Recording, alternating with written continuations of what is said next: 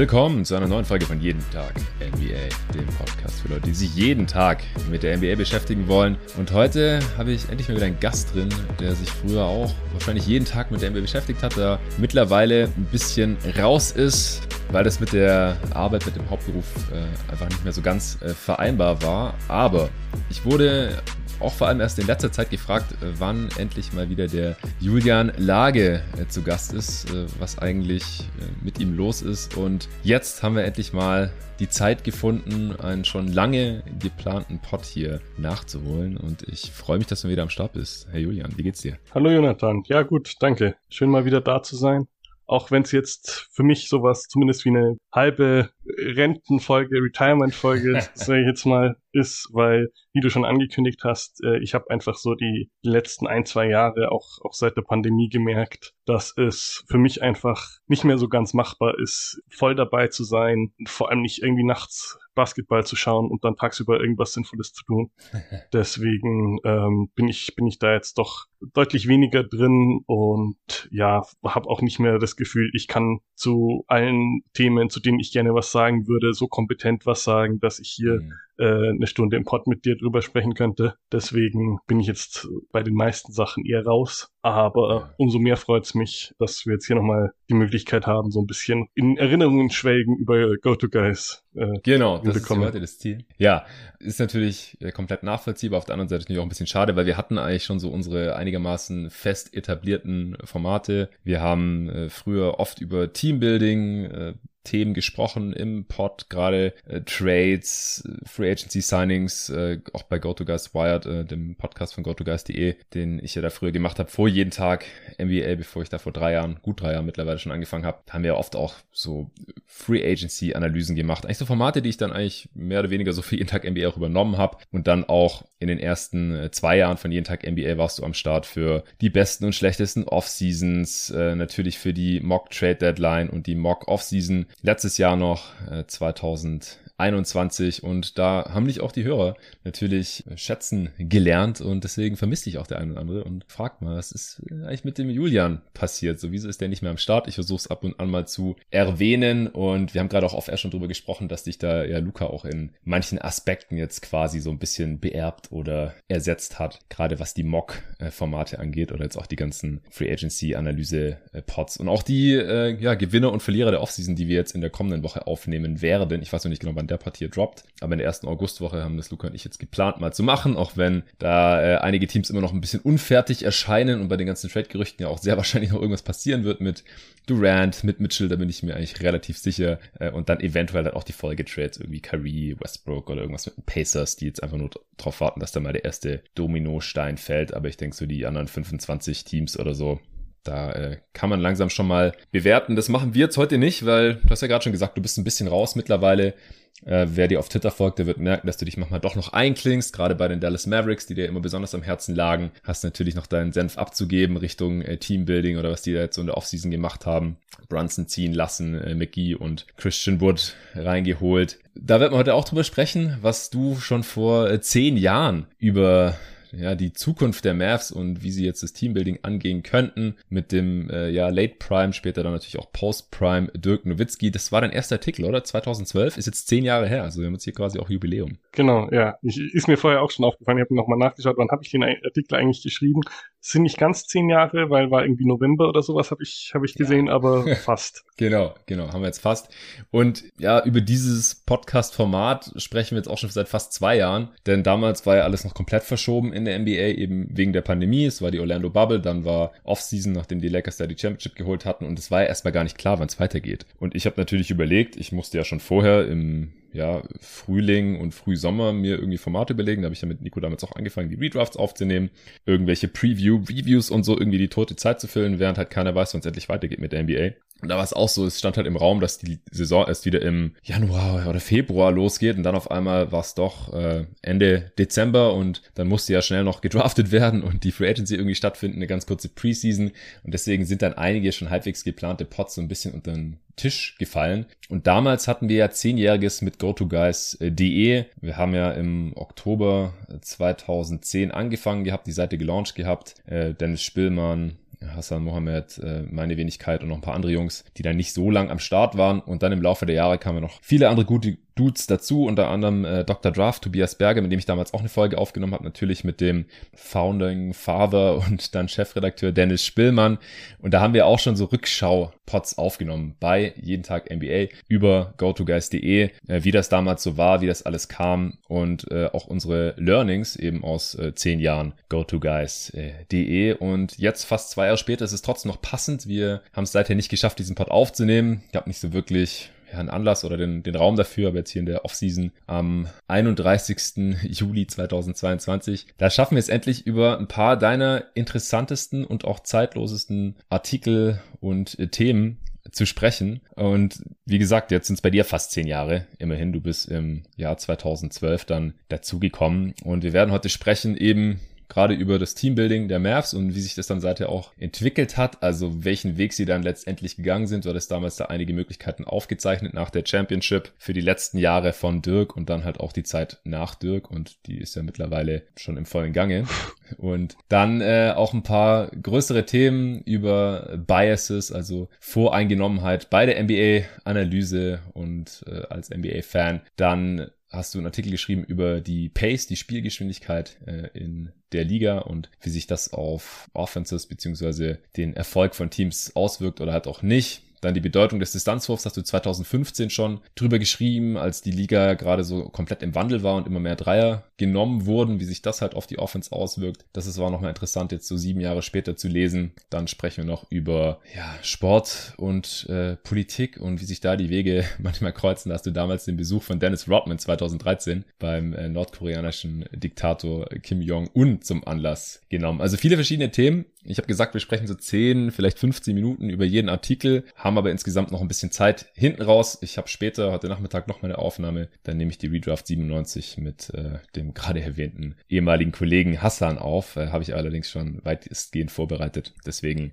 können wir uns hier schon ein bisschen Zeit lassen. Vielleicht nochmal ganz kurz, so wie bist du damals auf GoToGuys.de überhaupt gekommen, Julian? Ja, also vielleicht noch einen kleinen Schritt weiter auszuholen. Ich habe so als Kind und Jugendlicher war ich immer so der schon Basketball-Fan, aber nie ein Vereinsspieler. Mhm. Also ich habe so auf Streetballkörbe, die auch gern mal irgendwie 20 Zentimeter mindestens zu niedrig waren, äh, gespielt, dann in der Schule und sowas. Ähm, und ja, war, war nie mehr irgendwie so als so ein, so ein Ding, was ich gerne gemacht habe und wodurch ich dann aber auch so zum, zum Casual-Fan der, der NBA geworden bin, so mhm. in den, irgendwann in den 2000ern, kann ich jetzt gar nicht mehr genau sagen, wann. Und dann so um, um 2010 müsste das gewesen sein, da, da, da ist es dann deutlich intensiver geworden. Da, da war dann auch irgendwann mal eine WM, wo, glaube ich, ganz jung Westbrook und Durant gespielt haben und so. Und da mhm. hatte ich dann immer mehr das Gefühl, ja, das, das ist ein Ding, mit dem ich mich intensiver beschäftigen möchte. Dann kam auch noch die äh, Mavs Meistersaison ja kurz darauf und da war ich dann halt auch schon schon nachts wach bei den Spielen größtenteils und dann habe ich aber irgendwann mal gemerkt, so ja, es ist gar nicht so einfach, gerade jetzt so in, in Deutschland zu dem Zeitpunkt sich irgendwie intensiver damit beschäftigen zu können.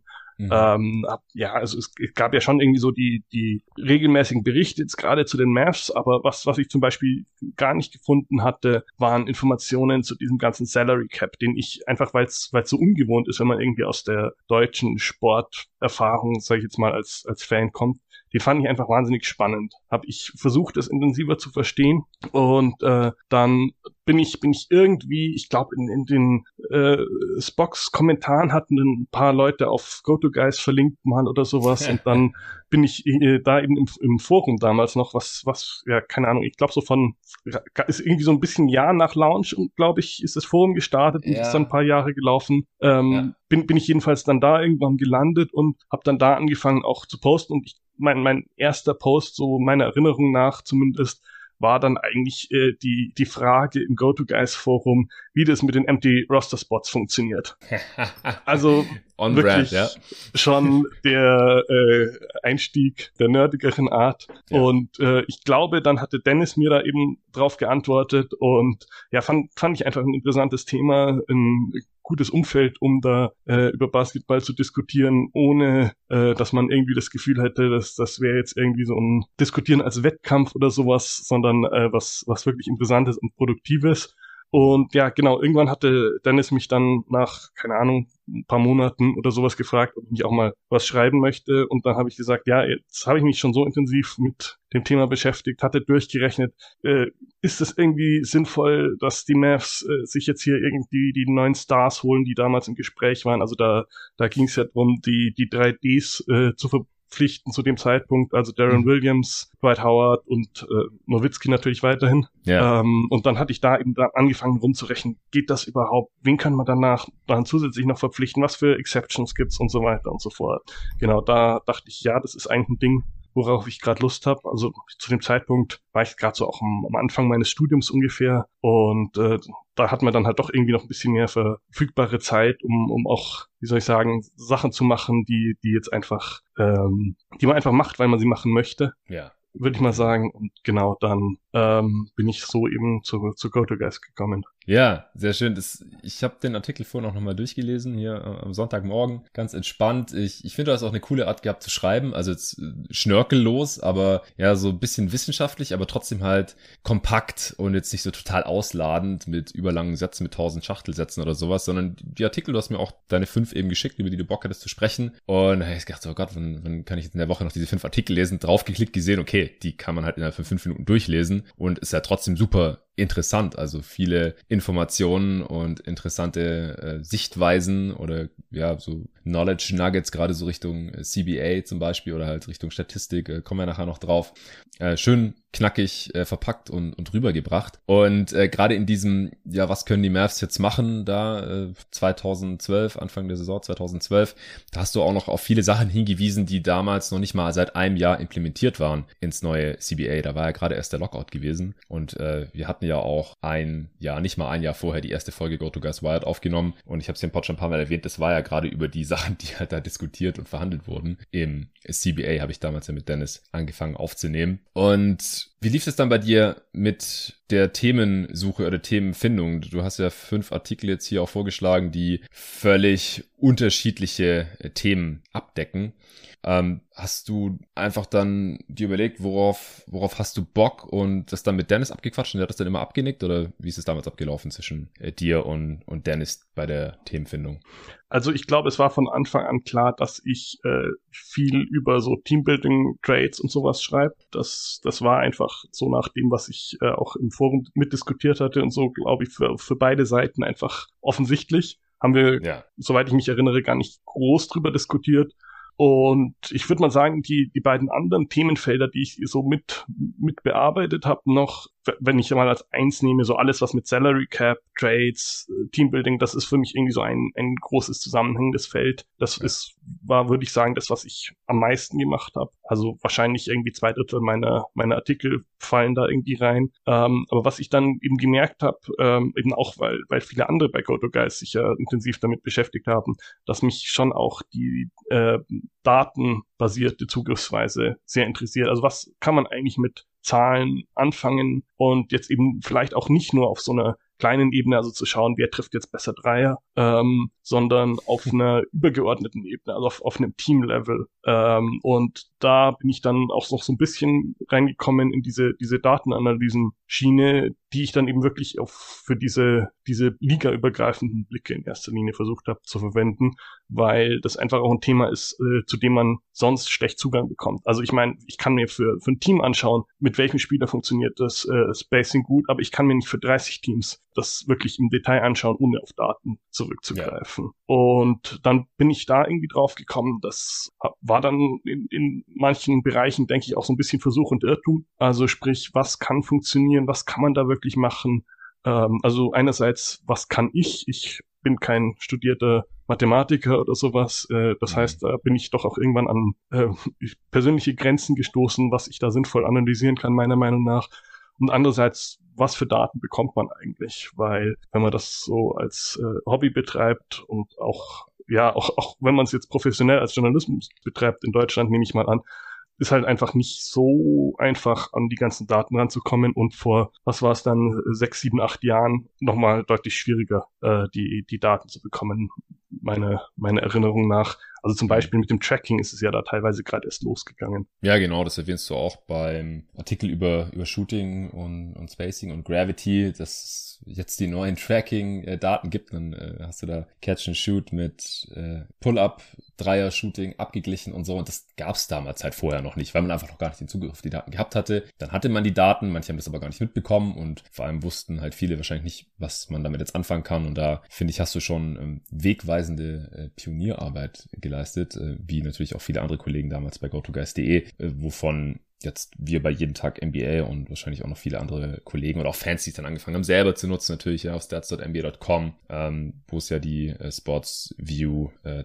öffentlich zum Großteil einzusehen gibt. Ja, dass, dass man einfach gelernt hat, ein bisschen damit umzugehen und das in seine Analysen, Evaluation mit einfließen zu lassen, dann eventuell in Diskussionen auch anzubringen. Mittlerweile gibt's ja auch Instat. Ja, das ist natürlich jetzt für den einzelnen Fan nicht erschwinglich. Das äh, kostet einen vierstelligen Betrag pro Saison. Aber wenn man es halt professionell betreibt, wie jetzt äh, ich, äh, hier mit Hilfe von äh, Luca zum Beispiel und dann halt noch so semi-professionell, also eigentlich auf einem professionellen Level, aber halt in der Freizeit, so nebenberuflich wie Torben zum Beispiel oder halt äh, einfach nur aus, aus Leidenschaft, aus Passion irgendwie neben dem eigentlichen Hauptberuf, der die Kohle reinbringt, wie Dennis Janssen und dann noch ein paar anderen äh, ja, professionellen oder semi-professionellen Scouts, dann kann man sich das so ein bisschen teilen und dann teilen wir uns halt so ein Instat-Account, wo man zum einen natürlich Zugriff hat auf die ganzen äh, ja, Video- Tapes ja, auch auf ganze Spiele, aber halt auch auf zum Beispiel alle Aktionen von einem Spieler in der Offense oder in der Defense auf bestimmte Playtypes und da dann halt auch runtergebrochen ähm, die Statistiken der verschiedenen Playtypes und sowas. Das gab's halt früher alles noch nicht. Da hat sich schon einiges äh, getan seit 2010, wo wir bei GoToGuys.de angefangen haben oder seit 2012 auch, als du dann eingestiegen bist und, und so sind ja dann 1300 Publikationen ungefähr in den zehn Jahren GoToGuys.de. Wir haben ja dann 2020 den Betrieb der Seite eingestellt. Äh, Dennis war schon seit einem Jahr draußen als Chefredakteur. Ich habe das dann noch so kommissarisch übernommen, aber äh, ja, das war einfach dann schwierig, jeden Tag NBA und GoToGuys.de gleichzeitig zu machen. Ich habe auch von Anfang an gesagt, ich äh, kann das nicht ewig machen und wenn sich jemand anderes findet, kann er das gerne übernehmen. Es hat sich dann niemand anderes gefunden und es ging dann halt auch immer weiter zurück, weil halt Leute dann ja einfach äh, mehr eingespannt sind mit einem eigenen Beruf oder eine Familie gründen oder aus anderen Gründen halt die Zeit oder das Interesse an der NBA, das halt auf dem Level zu verfolgen, das einfach zurückgeht. Deswegen sind auch die Publikationen da zurückgegangen und dann haben wir 2020 gesagt, okay,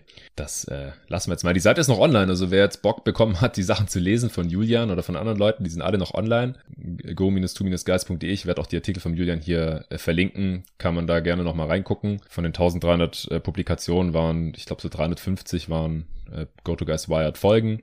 Dann gab es noch ein paar Leute, die halt irgendwas äh, mit Videos damals schon probiert haben, aber das allermeiste waren halt geschriebene Artikel, oder Kolumnen. Manche waren ultra lang, manche eher kurz und knackig, wie bei dir halt meistens. Und ja, was sind das? 1300 auf 10 Jahre sind dann halt so 10 pro Monat äh, circa. Also so zwei, drei pro Woche sind dann da erschienen von halt Dudes wie äh, dir und mir, die das damals in ihrer Freizeit so zum Spaß und unentgeltlich gemacht hatten. Äh, sprechen wir noch ein bisschen über diesen äh, Biases Artikel. Ähm, Are You Biased hieß der. Den hast du am 2. Oktober 2017, also vor bald äh, fünf Jahren veröffentlicht. Äh, Untertitel war über verzerrte Wahrnehmung und Objektivität in der NBA und das ist ein super wichtiges Thema, das ich auch versuche hier im Pod immer wieder anzubringen, dass man sich halt seiner eigenen ja, Voreingenommenheiten oder Befangenheiten, wie du es ja auch im Text dann übersetzt hast, oder wie Nico sagen würde, seine Biasse ähm, bewusst ist. Wenn man halt versucht, die NBA zu analysieren, wenn man versucht, dazu zu diskutieren. Ich meine, Sachen wie, oh, ich bin Fan dieser Franchise, klar, deswegen kenne ich mich aus, weil ich viele Spiele davon sehe. Auf der anderen Seite, ja, habe ich halt die Fanperspektive und bin da vielleicht nicht ganz unvoreingenommen, wenn es halt um die Evolution der Talente geht, weil man halt äh, Hoffnung hat, dass die besser werden, als sie es vielleicht im, im mittleren realistischen Outcome dann werden und solche Sachen, das ist, glaube ich, jedem klar. Ja, man merkt ja oft schnell, ob man jetzt hier gerade mit einem Fan dieses Teams über dieses Team oder über die Spiele dieses Teams und deren Wert oder Value oder Upside äh, diskutiert oder nicht. Ich habe dann da von vornherein oft schon gar keinen Bock mehr, wenn ich sehe, ah ja, hier, äh, Fan von Franchise X findet, dass ich das Team im Podcast unterbewertet habe. Welche Überraschung und ergibt es jetzt Sinn, wenn ich da irgendwie Argumente anführe? Wahrscheinlich eher nicht. Ähm, gibt natürlich auch Fans, die total objektiv sind. Das sind dann meistens halt auch die oder so objektiv wie möglich halt. Niemand ist komplett objektiv, auch ich nicht. Ähm, aber das sind dann tendenziell auch die, die ja dann hier als Experten zu den äh, jeweiligen Teams in irgendwelchen Saisonvorschau-Pots oder so oder während der Playoffs, zu Playoff-Serien mal am Start sind. Und du hast da aber einige, ja, äh, kognitive äh, Verzerrungen aus der Psychologie und wie man die eben in der NBA anwenden kann und sollte aufgetan. Und das, das gilt natürlich heute immer noch. Also den Artikel kann ich wirklich jedem ans Herz legen. Ähm, ich habe ja gerade schon Nico erwähnt, der hat auch schon hier das äh, Buch von Daniel Kahnemann erwähnt, dass ich auch im Zuge meines Journalismusstudiums äh, mal irgendwie teilweise zumindest lesen musste, weil ja, wenn man versucht, möglichst objektiv Bericht zu erstatten über irgendwelche Themen, dann sollte man halt sich dieser äh, Biases möglichst bewusst sein um halt äh, sich davon nicht so in die Irre zu führen lassen. Was, was würdest du denn sagen, ist so der Bias, der am relevantesten wahrscheinlich ist oder der dir am öftesten begegnet bei der NBA-Analyse? Ähm, also ich würde sagen, da gibt's gibt's eben die zwei Schienen und ich glaube, da muss man auch wirklich unterscheiden. Wie du schon sagtest, es gibt halt einerseits die Leute und so geht's doch auch jeden auf eine gewisse Art und Weise. Manche Spieler oder Teams sind einem sympathischer oder weniger sympathisch und es ist praktisch unmöglich, da das komplett auszuschalten und jetzt nur irgendwie nach, nach objektiven Kriterien zu bewerten. Das funktioniert nicht mal dann, wenn man nur Zahlen hernimmt, weil selbst die Auswahl der Zahlen ist ja dann schon irgendwie eine, eine Verzerrung ja. dessen, was man, was man da beobachtet. Ähm, aber ich denke, darüber ist sich eigentlich jeder im Klaren, weil ähm, es sind einfach fast alle oder eigentlich alle sind irgendwie Fans von, von Franchises äh, oder von Teams in der NBA. Das ja, heißt. Von Spielern zumindest mal. Wie auch immer. Also man ist in irgendeiner Weise immer auch Fan, wenn man die NBA beobachtet. Also ja. ich glaube, das ist, ist eindeutig, selbst bei den Leuten, die das jetzt irgendwie in, in den USA seit 30, 40 Jahren machen, die haben sicher auch als Kinder irgendwie ein bestimmtes Team oder einen bestimmten Spieler extrem toll gefunden. Und ähm, das beeinflusst dann halt weiter. Aber ich würde sagen, das ist ist eben was, was alle automatisch immer ein bisschen mitdenken. Also es wird ja auch ständig äh, Leuten vorgeworfen, äh, bekommt man auf Twitter so mit, wenn, wenn sich dann selbst die größeren Namen dagegen wehren, ähm, dass ihnen vorgeworfen wird, äh, sie wären schon wieder zu unfair mhm. gegenüber Team XY gewesen, mhm. weil das der große Rivale von dem Team ist, den, dessen Fan sie sind oder so ein Kram. Also das heißt, da, da achten alle drauf. Aber mein Eindruck war eben, ähm, und da, da haben dann eben auch ein paar Leute über, über Twitter und so sich drüber unterhalten. Da habe ich dann versucht, das drauf aufzubauen. Es gibt so ein paar Biases, auf die man nicht so schnell kommt. Also zum Beispiel den, dass eigentlich ähm, in der NBA sehr stark gilt, wer Erfolg hat, hat Recht. Also sprich, es ja. ist äh, eben meistens nicht so, dass äh, beobachtet wird, ähm, hat jetzt äh, haben jetzt die Entscheidungen auf dem Weg äh, das richtige Ergebnis beeinflusst oder war halt einfach viel Glück dabei. Also nach nach zehn Jahren fragt niemand mehr, war es Lottery Glück, dass äh, keine Ahnung die eine Franchise äh, von von besten Orts auf Platz drei oder sowas abgestürzt ist, während dann die andere Glück hatte, ein Franchise Player gedraftet hat und deswegen irgendwie die die Meisterschaft gewonnen hat oder so ein Kram. Also und und es gibt glaube ich sehr sehr viele viel mehr als man es jetzt so wirklich zusammenfassen könnte, sinnvoll, aber einfach eine, eine Breite an Verzerrungen, mit denen wir uns da immer rumschlagen. Und äh, dann glaube ich, ist es einfach so die, die Kernbotschaft, sich da auch mal selber zu hinterfragen, ähm, sind meine Annahmen jetzt wirklich logisch, sind die in sich schlüssig oder gehe ich halt nur davon aus, dass es schon, schon so sein wird, weil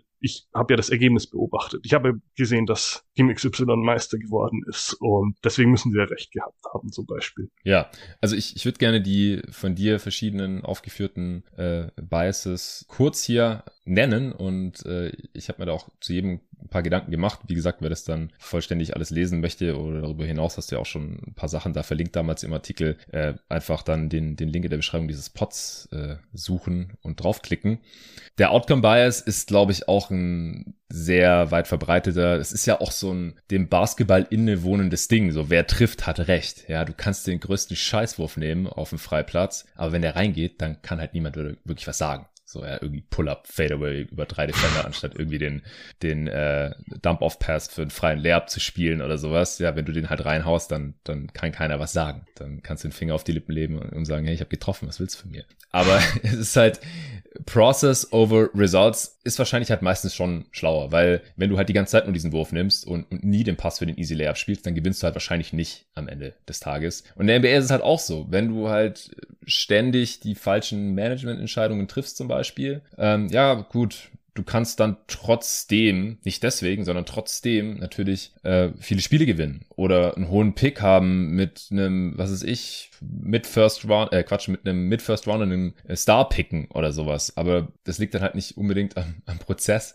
sondern äh, hat man halt eher Glück gehabt dann. Und wenn man dann trotzdem am Ende vielleicht mal Champ wird oder sowas, dann ist es halt total schwierig, das trotzdem noch äh, zu kritisieren. Da gab es jetzt ja neulich erst wieder das Beispiel, ja, weil ich immer gesagt habe, so wenn die Lake, Lakers, sag ich schon, wenn die Warriors einen Trade angeboten bekommen, der sie jetzt besser macht und sie dabei irgendwie Kuminga und oder Wiseman und oder Moody abgeben müssen, dann sollten sie das halt tun, weil Steph ist 34 und Draymond und Clay sind auch Ü30. So das, das Zeitfenster für eine weitere Meisterschaft oder sogar mehrere im besten Fall ist halt jetzt. Und dann haben sie diesen Trade nicht gemacht. Ja, ich unterstelle jetzt einfach mal, weil sich keiner angeboten hat und unterstelle auch, dass es dann die, trotzdem die richtige Entscheidung war. Aber ich habe dann schon auch hier und da so ein bisschen auf Twitter gelesen, nach dem Gewinn der Meisterschaft dann jetzt der Warriors. Ja, ist doch gut, dass sie die nicht getradet haben, die Talente. Sie haben ja trotzdem gewonnen. Aber dass sich die Wahrscheinlichkeit trotzdem erhöht hätte, wenn sie einen Win-Now-Move gemacht hätten, hätten, wenn sie ein, wenn sich einer angeboten hätte, das ist ja trotzdem aus meiner Sicht völlig klar. Und sie haben jetzt auch nicht jede Serie per Sweep gewonnen oder jedes Spiel mit 20 Punkten Abstand, sondern da war ja schon, waren ja auch schon noch ein paar knappere Serien und Spiele dabei, äh, gegen die Celtics, aber auch gegen die Grizzlies schon. Von daher ist es aus meiner Sicht das immer noch der richtige Prozess gewesen, äh, ein oder mehrere dieser Spieler abzugeben, um halt die Titelchancen jetzt, solange Steph noch so gut ist, zu maximieren. Aber das wird natürlich keiner mehr hören, weil sie sind ja trotzdem Champ geworden. Ich glaube, das ist ein ganz gutes Beispiel für den Outcome Bias, oder? Ja, und vor allem, wenn man sich dann noch anschaut, dass es halt auch vielleicht, wir, wir können nie wissen, wie es anders gelaufen wäre, aber vielleicht nur deswegen funktioniert hat, weil sich zum Beispiel jemand wie Chris Middleton verletzt hat. Ähm, ja. Also ja. deswegen haben dann, also könnte man argumentieren, deswegen haben die Bucks gegen die Celtics sieben verloren. Wie wäre es mit ihm ausgegangen? Und also da kann man natürlich jetzt, äh, funktioniert jede Saison. Deswegen finde ich auch, äh, es ist Blödsinn irgendwie zu sagen, äh, irgendeine äh, Meisterschaft hat ein Sternchen dran, weil äh, waren so viele verletzt und sowas. Aber ähm, deswegen kann man eben nie ganz klar sagen, es, es gab so, so eine Folge von Entscheidungen, die zwangsläufig zur Meisterschaft führen mussten oder sowas sondern ähm, es war dann eben ein, ein Ergebnis, was unter diesen Bedingungen rausgekommen ist und ähm, man sollte nicht alles von diesem Ergebnis abhängig machen, wie man die Entscheidung davor beurteilt. Ja, allgemein Confirmation Bias ist halt auch so, ich glaube, mit der am weitesten verbreiteste Bias unter NBA-Fans, unter Basketball-Fans oder überhaupt allgemein unter Sportfans wahrscheinlich, aber ich kenne mich halt nur mit der NBA aus, dass man halt nur die Informationen verarbeitet, die die eigene These irgendwie bekräftigen. Also sei es jetzt, äh, man hat irgendeine Philosophie und dann fallen einem halt nur die Beispiele ein, die das halt bekräftigen. Man hat eine bestimmte Meinung von dem Spieler und schaut halt ein Spiel von dem und dann fallen einem auch wahrscheinlich unterbewusst, den meisten Leuten ist wahrscheinlich gar nicht bewusst, aber halt auch eher die Sachen auf, die halt die eigene Meinung zu dem Spieler dann bekräftigen. Also man muss dann halt wirklich schon, glaube ich, aktiv sich selbst überwinden, so objektiv zu gucken oder hat sich halt sein, sich selbst in die ganze Zeit zu hinterfragen und darauf zu achten, ob der nicht vielleicht auch Sachen anders macht, als man denken würde. Gerade bei der Evaluation von irgendwelchen Prospects oder so, wenn man da schon vorher irgendwie was mitbekommen hat, ah, da soll ein schlechter Defender sein, guckt man ein Spiel, dann hat er vielleicht zwei gute defensive Possessions und drei schlechte und dann bleiben einem die drei schlechten wahrscheinlich viel mehr im Gedächtnis. Also da muss man halt auch extrem aufpassen. Oder dass man, wenn man sich Statistiken anschaut und jeder von uns hat ja schon irgendein Bild oder eine Meinung zu den allermeisten NBA-Spielern äh, und dann fallen dann wahrscheinlich halt auch eher die Statistiken auf, die dieses Bild des Spielers oder diese Meinung des Spielers halt bekräftigen. Das, das passiert, glaube ich, am laufenden Band.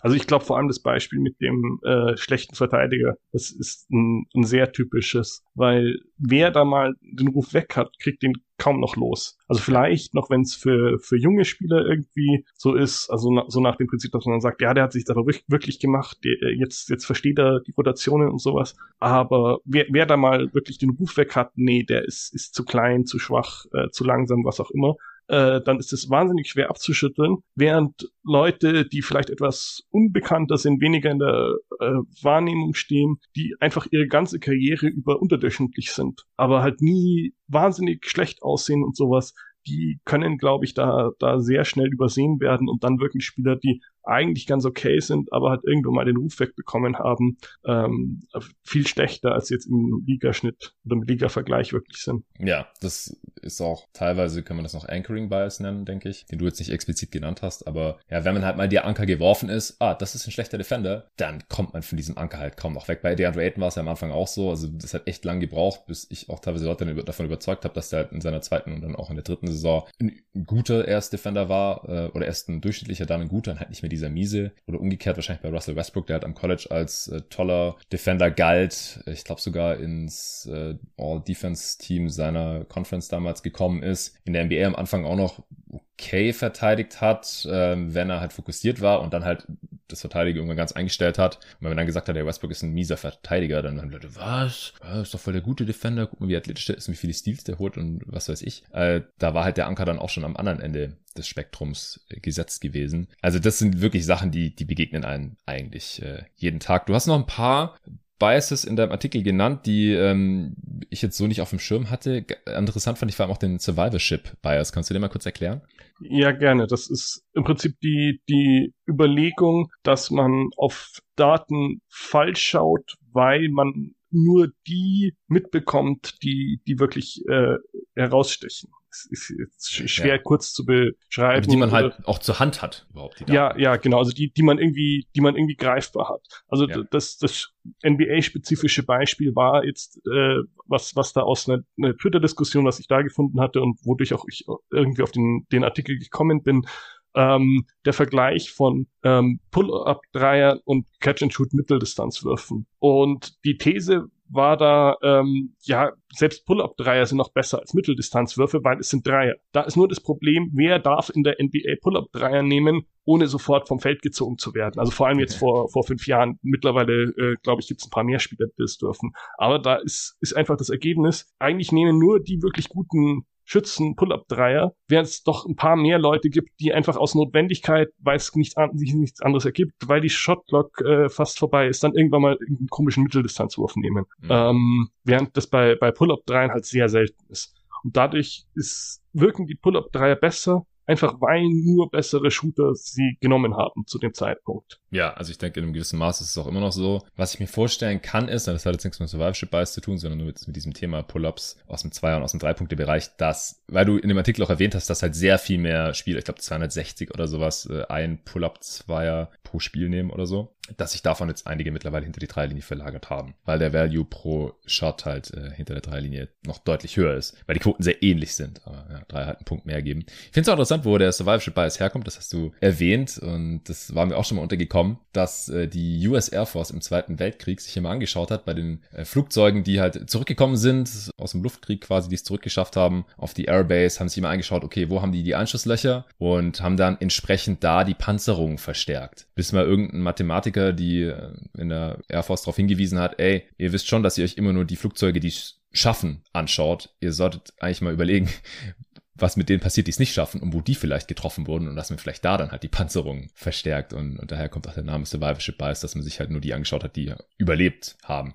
Oder äh, was mir jetzt in letzter Zeit auch öfter untergekommen ist, ist äh, dieser Graph mit den Linkshändern. Ja, dass halt irgendwann vor 70 Jahren oder so die Anzahl der Linkshänder massiv zugenommen hat. Das lag nicht daran, dass auf einmal viel mehr Linkshänder geboren wurden, sondern dass halt davor immer nur die Linkshänder es in die Statistik geschafft haben, die trotz aller Versuche im frühesten Kindesalter, in der Schulzeit und so weiter, die ganzen Linkshänder zu Rechtshändern zu machen, trotzdem Linkshänder geblieben sind. Und irgendwann hat man gemerkt, das macht gar keinen Sinn. Das ist auch nicht gut für die äh, Kinder, wenn die von Links zu Rechtshändern irgendwie umgeschult werden. Das funktioniert nicht richtig. Dann hat man das gelassen. Auf einmal gab es halt viel mehr Linkshänder als vorher. Das ist auch noch so ein, so ein Beispiel für Survivorship Bias. Und ja, das mit den Pull-ups, das ist auf jeden Fall ein sehr interessantes Learning dann gewesen, wo man halt diesen Bias angewendet hat. Ansonsten noch zwei, die ich auch immer wieder anführe hier im, im Pod, auf die man schnell kommt, die man aber trotzdem halt äh, sich immer wieder vielleicht vor Augen führen muss, ist halt die Ausnahme, die die Regel bestätigt. Ja, dass halt viele sagen, hey, der Spieler, der hat es doch auch geschafft. Und dann, wenn man mal drüber nachdenkt, dann merkt man halt, okay, das ist halt die absolute Ausnahme. Jetzt vielleicht auch wieder Beispiel, ein Guard, der Finals MVP wurde oder der beste Spieler von einem Champion war. Gab es halt so drei in den letzten 40 Jahren. Also, also ja, Thomas, äh, Tony Parker, ja, und Nico ist immer noch der Meinung, dass eigentlich Tim Duncan hätte sein müssen. Und jetzt natürlich Steph Curry. Ja. Das sind Ausnahmen, die die Regel bestätigen. Das heißt nicht, dass jetzt ständig Dudes, die 1,90 oder kleiner sind, der beste Spieler von einem Championship-Team oder von einem Contender sein können, weil es gibt einfach gute Gründe, warum das selten vorkommt. Äh, du hast das Beispiel mit der kurzen Wingspan bei dir im Artikel genannt. Genau, ja, dass eben nur sehr wenige Spieler, die weniger Wingspan als Körpergröße haben, es mhm. in die NBA schaffen. Man findet äh, natürlich Ausnahmen, aber ähm, sind halt Ausnahmen. Es sind Ausnahmen, genau. Ja, also sehr unwahrscheinlich, wenn ein Spieler eine negative Wingspan hat oder auch nur eine ausgeglichene, gibt's auch selten. Die meisten NBA-Profis haben halt deutlich längere Arme als ihre äh, Körpergröße ist, weil es im Basketball einfach, einfach wichtig ist, nicht nur, dass man hoch springen kann und schnell ist und so, sondern auch, dass man einfach relativ lange Arme hat. Äh, ich finde noch das Beispiel mit dem Dreier stark verbessern. Ganz wichtig. Ja, das kommt einfach so selten vor, dass man schon eigentlich sagen muss, es ist eine Ausnahme, die die Regel bestätigt. Und das muss man sich auch bei Prospects, Talenten immer wieder vor Augen führen. Man sagt halt bei fast jedem Spieler, ja, wenn der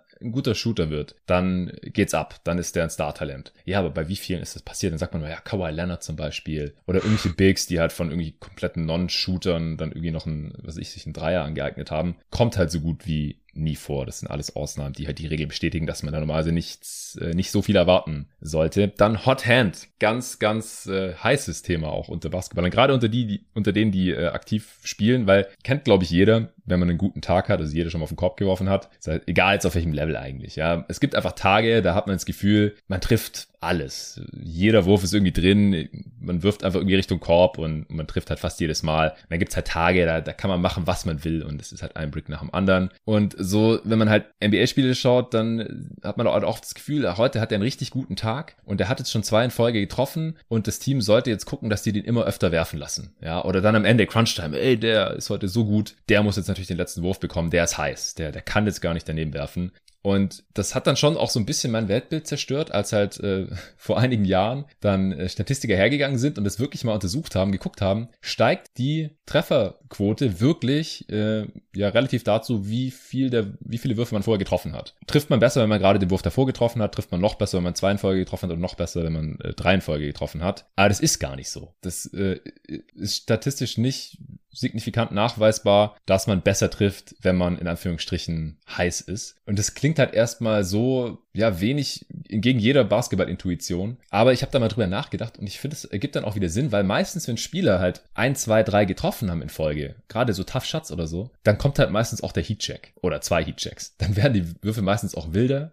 Ähm, oder vielleicht wird der Spieler dann halt auch irgendwann müde, weil er vielleicht dann auch nicht vom Feld genommen wird, wenn er gerade heiß ist oder halt mehr Würfe einfach nimmt, eine größere offensive Last hat. Deswegen ergibt es dann auch irgendwie wieder logisch schon Sinn. Aber das ist auf jeden Fall was, was man sich immer wieder ins Gedächtnis rufen muss. So, der trifft jetzt nicht unbedingt besser, nur weil er heiß zu sein scheint.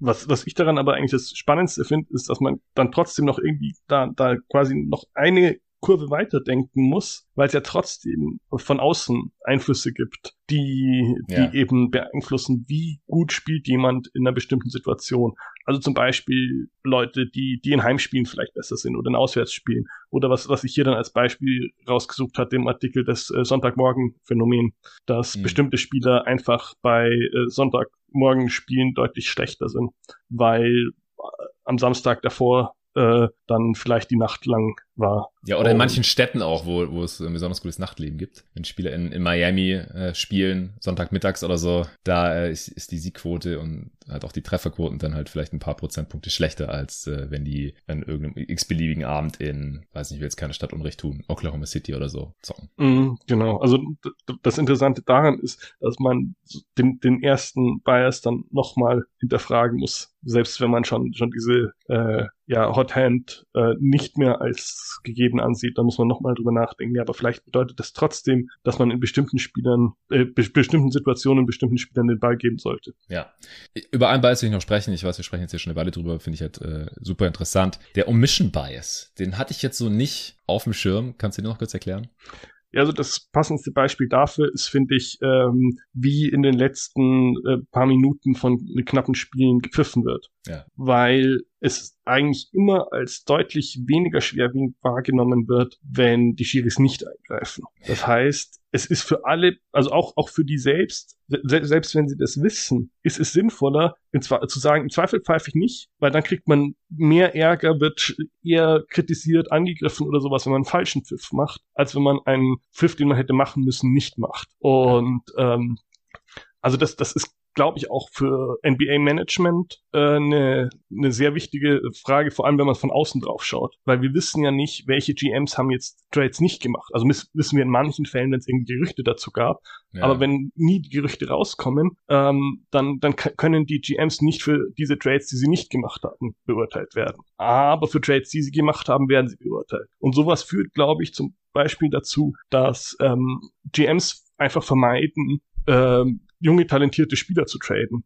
Weil ja. selbst wenn es theoretisch ein guter, guter Trade wäre, fürchten sie, sie werden dann eher dafür beurteilt, wenn es schief läuft und das Talent, das sie wegtraden, dann beim anderen äh, Team durchstartet. Ja, oder auch in der Draft. Wahrscheinlich äh, gibt es Spiele, die dann zu ja, eher sichereren Picks tendieren. Vielleicht Spieler, wo man schon eher weiß, was die mal werden. Vielleicht auch weiß, was die nicht werden. Nicht so eine hohe Upside, aber halt eine niedrige Bustgefahr haben. Und dann High-Risk, High-Reward-Spieler, da lassen sie dann eher die Finger von, weil klar, wenn, wenn der gut wird, cool. Aber wenn nicht, dann kann es halt den Job kosten. Und das ist aber halt wahrscheinlich nicht die richtige Strategie, halt diese, diese Risikovermeidung oder Fehlervermeidungstaktik. Und genauso halt auch dieses, was du gerade gesagt hast mit den Rest in den letzten paar Minuten, das ist ja schon so verfestigt mittlerweile, dass halt teilweise gesagt wird, ja, sowas wird halt nicht gepfiffen in der Crunch-Time oder so. Ja, let him play. Ja, am, am Ende gibt's halt weniger Calls und so. Aber ist ja eigentlich Schwachsinn. Eigentlich sollte ja über alle 48 Minuten sollten dieselben Regeln gelten. Und es führt dann auch zu Verhaltensänderungen der Spieler selber. Wenn man sich mal anguckt, in, in der Crunch-Time oder in einem Clutch-Play, letzte Sekunden, es gibt ein äh, Sideline Out-of-Bounds-Play, ey, Moving Screens ohne Ende, da wird gehalten, da wird sich was geprügelt off-Ball, da wird nichts gepfiffen. Weil die Spieler wissen ja, ey, da wird jetzt niemals ein Moving Screen gepfiffen. Das machen die Refs einfach nicht, weil man will ja nicht, dass ein Moving Screen das Spiel entscheidet. Das soll ja schon ein Wurf entscheiden. Also die Defense wird viel physischer. Das, das sollte halt aus meiner Sicht eigentlich so sein. Das wird schon so hingenommen und die Spieler nutzen natürlich auch aus. Auch die Coaches sagen so, ja, hier, äh, macht was ihr wollt, haltet hier diesen Spieler auf jeden Fall irgendwie auf. Äh, Off-Ball, dass der nicht freikommt, das, das wird eh nicht gepfiffen. Das ist eigentlich falsch. Und das ist halt gerade dieser, basierend auf diesem Omission-Bias. Ja, genau. Ja, ganz kurz noch der Hindsight-Bias. Wir haben es jetzt schon mehrmals angesprochen, aber dieses hätte man kommen sehen müssen im Nachhinein, ja, wenn man halt das Ergebnis weiß. Gerade auch bei irgendwelchen Draft-Prospects und so. Das kommt mir halt ständig unter bei, bei den Redrafts gerade. Ich, wie gesagt, nehme nachher noch eine auf. Ich habe Mittwoch schon eine aufgenommen, die, wenn der Pod rauskommt, dann auch schon veröffentlicht ist, die 2018er Redraft. Deswegen kann ich wirklich immer nur empfehlen, wenn man später drüber diskutieren möchte und dann, ich lese es halt auch oft auf Twitter. Ja, das habe ich damals schon gewusst, dass der Spieler mal gut wird oder dass sie den Spieler nicht hätten draften sollen oder den Trade nicht hätten machen sollen. Schreibt es am besten auf, am besten irgendwo öffentlich, dann könnt ihr darauf verweisen. Es ist immer gut, seine eigene Evaluation festzuhalten, um halt zu prüfen, was man damals wirklich dachte. Weil es passiert mir manchmal auch. Ich denke manchmal auch, ja, ich glaube, das habe ich damals aber auch schon so kommen sehen. Und dann gucke ich mal nach oder höre noch mal einen Pod rein und merke, oh shit, nee, habe ich eigentlich nicht. Also das ist der, der Hindsight. Bias. Oder zumindest, dass man irgendwie in der Erinnerung den, den Zweifel, den man vielleicht hatte, dann deutlich größer werden lässt oder sowas. Also sagen wir ja. mal rückblickend, wenn man jetzt irgendwie, äh, keine Ahnung, die, die Aussichten eines Teams oder eines Draft Prospects äh, anschaut. Und vielleicht hat man damals gesagt oder geschrieben, ja, ist ein interessanter Spieler, aber ich bin ein bisschen skeptisch, was den Wurf betrifft. Und dann mhm. erinnert man sich halt äh, ein paar Jahre später nur noch dran, ja, an den Wurf habe ich nie geglaubt. Ja, genau. Oder der Spieler trifft dann doch ganz gut und dann sagt man, oh, den Spieler fand ich immer interessant. Ja, genau. und vergisst genau. die Zweifel am Wurf. Ja, sowas passiert oft. Okay, kommen wir zum nächsten Artikel. Äh, Pace, Spielgeschwindigkeit, fand ich auch interessant aus dem Artikel 2017 geschrieben im April, also kurz vor Start der Playoffs. Und äh, wir hatten in einem Pod drüber gesprochen, über Teams, die Contender sind und manche, die nur Pretender sind, äh, wie sich die Pace auf die Erfolgschancen auswirkt oder halt auch nicht. Hast du gemeint, ich gucke mir das jetzt mal genauer an und schreibe einen Artikel drüber. Was waren so deine großen Erkenntnisse aus diesem Stück? Also das war eben, ich hatte es ja vorher schon kurz angesprochen, einer meiner Versuche, so in, in größere ähm, Datenmengen einzusteigen. Und also was, was für mich eigentlich die, die interessanteste Folgerung aus dem Artikel war, inwieweit einerseits die Pace, also die, die Spielgeschwindigkeit ähm, der Regular Season und der Playoffs miteinander in Verbindung stehen und inwieweit sie eben zum, zum Erfolg beiträgt, äh, sozusagen und mhm. ähm, was, was mich eben so immer ein bisschen gestört hatte, war diese Haltung, äh, eine gute, also eine hohe Pace ist zwangsläufig was Gutes. Ist, glaube ich, nicht häufig, dass das, dass das so ähm, rüberkommt, aber so ein ja. bisschen ist es in, in vielen Fällen, Fällen schon so. Und ähm, also ich denke, da ist es einfach schwer wirklich den Case dafür zu machen, dass das äh, so ist. Also Daten habe ich damals in, in die Richtung keine gefunden. Ähm, zumal man eben ja wirklich dann für die Jahre, die ich mir da angeschaut hatte, also vor allem die, die fünf Jahre hatte ich mir angeschaut vor der Saison 16, 17 damals, ähm, sehen konnte, dass in den Playoffs die Pace größtenteils niedriger war und dass sich auch ähm, ja viele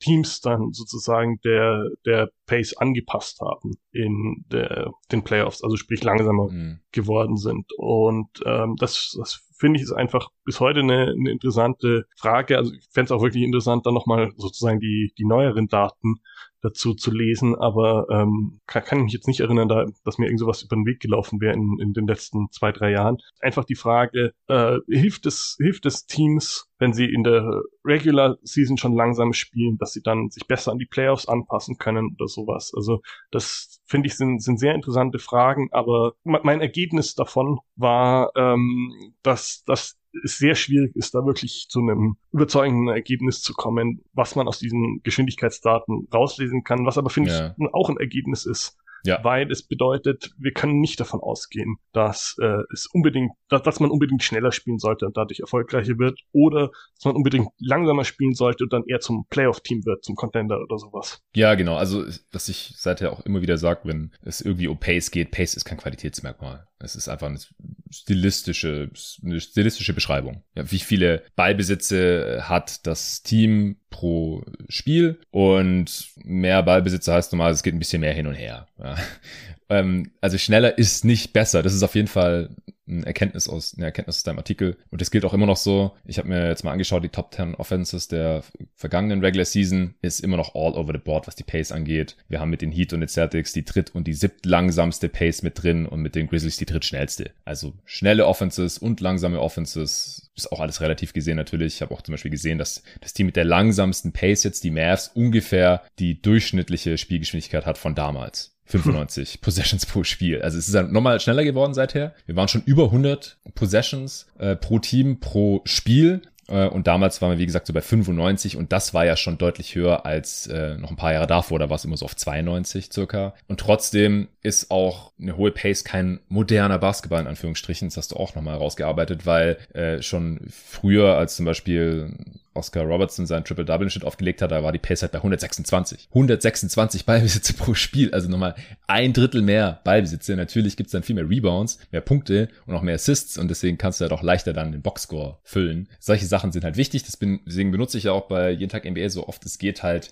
Pace-bereinigte Statistiken zu nehmen, also Raten, Ratings äh, und meistens halt auf 100 Ballbesitze dann genormt. Das war dann ganz cool, weil, wie gesagt, die Pace war halt auch schon mal ziemlich genau bei 100 jetzt in den letzten Jahren und in der letzten Saison ist die Pace auch noch mal ein bisschen zurückgegangen, interessanterweise. Habe ich mich auch gefragt, woran liegt das, dass jetzt manche Teams vielleicht ein bisschen größer wieder spielen, ja, weil sie vielleicht gemerkt haben, Small Ball ist jetzt auch nicht unbedingt der heilige Gral, vor allem wenn man dann halt irgendwelche Wings spielen lässt, die auch nicht besonders skilled sind und dann gar nicht so viele Vorteile mitbringen, dann lasse ich vielleicht lieber doch zwei Bigs spielen, wie es die Cavs gemacht haben äh, und wie es jetzt dann in der kommenden Saison auch die Wolves machen werden, noch ein paar andere Teams. Das kommt ja gerade so ein bisschen zurück und Bigs laufen halt in der Regel den Court ein bisschen langsamer hoch und runter und dann sind die Teams auch wieder ein bisschen langsamer. Also auf jeden Fall was, was nicht an Aktualität eingebüßt hat, was man immer noch im Auge äh, behalten muss. Ich, ich fand deine äh, Playoff-Evaluation damals auch interessant, dass die, die Meisterteams in, in den Playoffs in der Regel ein bisschen langsamer spielen, dass die LeBron-Teams immer extrem langsam gespielt haben. Ja, LeBron ist eine Maschine im, im Fastbreak, keine Frage.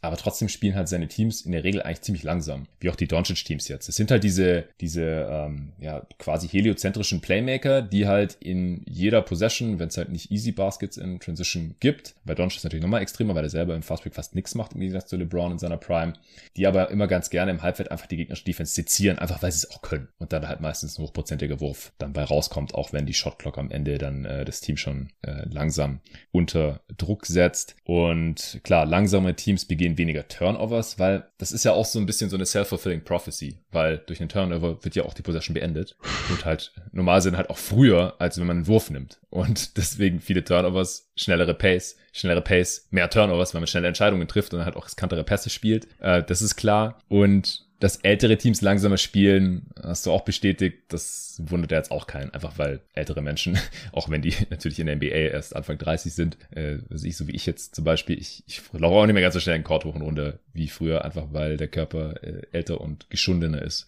Und das ist in der NBA natürlich ganz genauso, auch bei den äh, Profi-Basketballern. Und weil man den jungen Teams ja immer sagt, so nach dem Prinzip, wenn ihr nicht äh, wisst, was ihr im Halbfeld tut, dann sorgt wenigstens dafür, dass er ein paar Fastbreak-Punkte bekommt. Ähm, und mhm. dadurch, glaube ich, ist es halt auch wieder so ein bisschen äh, self-fulfilling prophecy, wie du gerade schon gesagt hast, äh, dass, dass man dann eben die, den jungen Teams im Zweifel sagt, jetzt, jetzt lauft doch mal äh, und, und holt euch die Fastbreak-Punkte. Und ja. also dadurch das Ganze zu verzehren und was du jetzt gerade mit den Turnovern schon angesprochen hast, ähm, was, was aber äh, damals zumindest durch die Datenlage einfach sehr schwierig war. Man müsste ja eigentlich die offensive und die defensive Pace deutlich mehr unterscheiden. Ja, ja, guter Punkt. Das sage ich eigentlich auch immer noch hier bei Jeden Tag NBA. Gibt's ja mittlerweile auch ähm, ein, zwei Seiten, die das machen. Ähm, da da gibt's auch gravierende Unterschiede teilweise. Also manche Teams haben einfach nur eine schnelle Pace, nicht weil die offensiv jetzt besonders schnell abschließen, sondern weil die defensiv so schlecht sind, dass die Gegner nicht lange brauchen, um einen, Wurf, einen guten Wurf zu finden.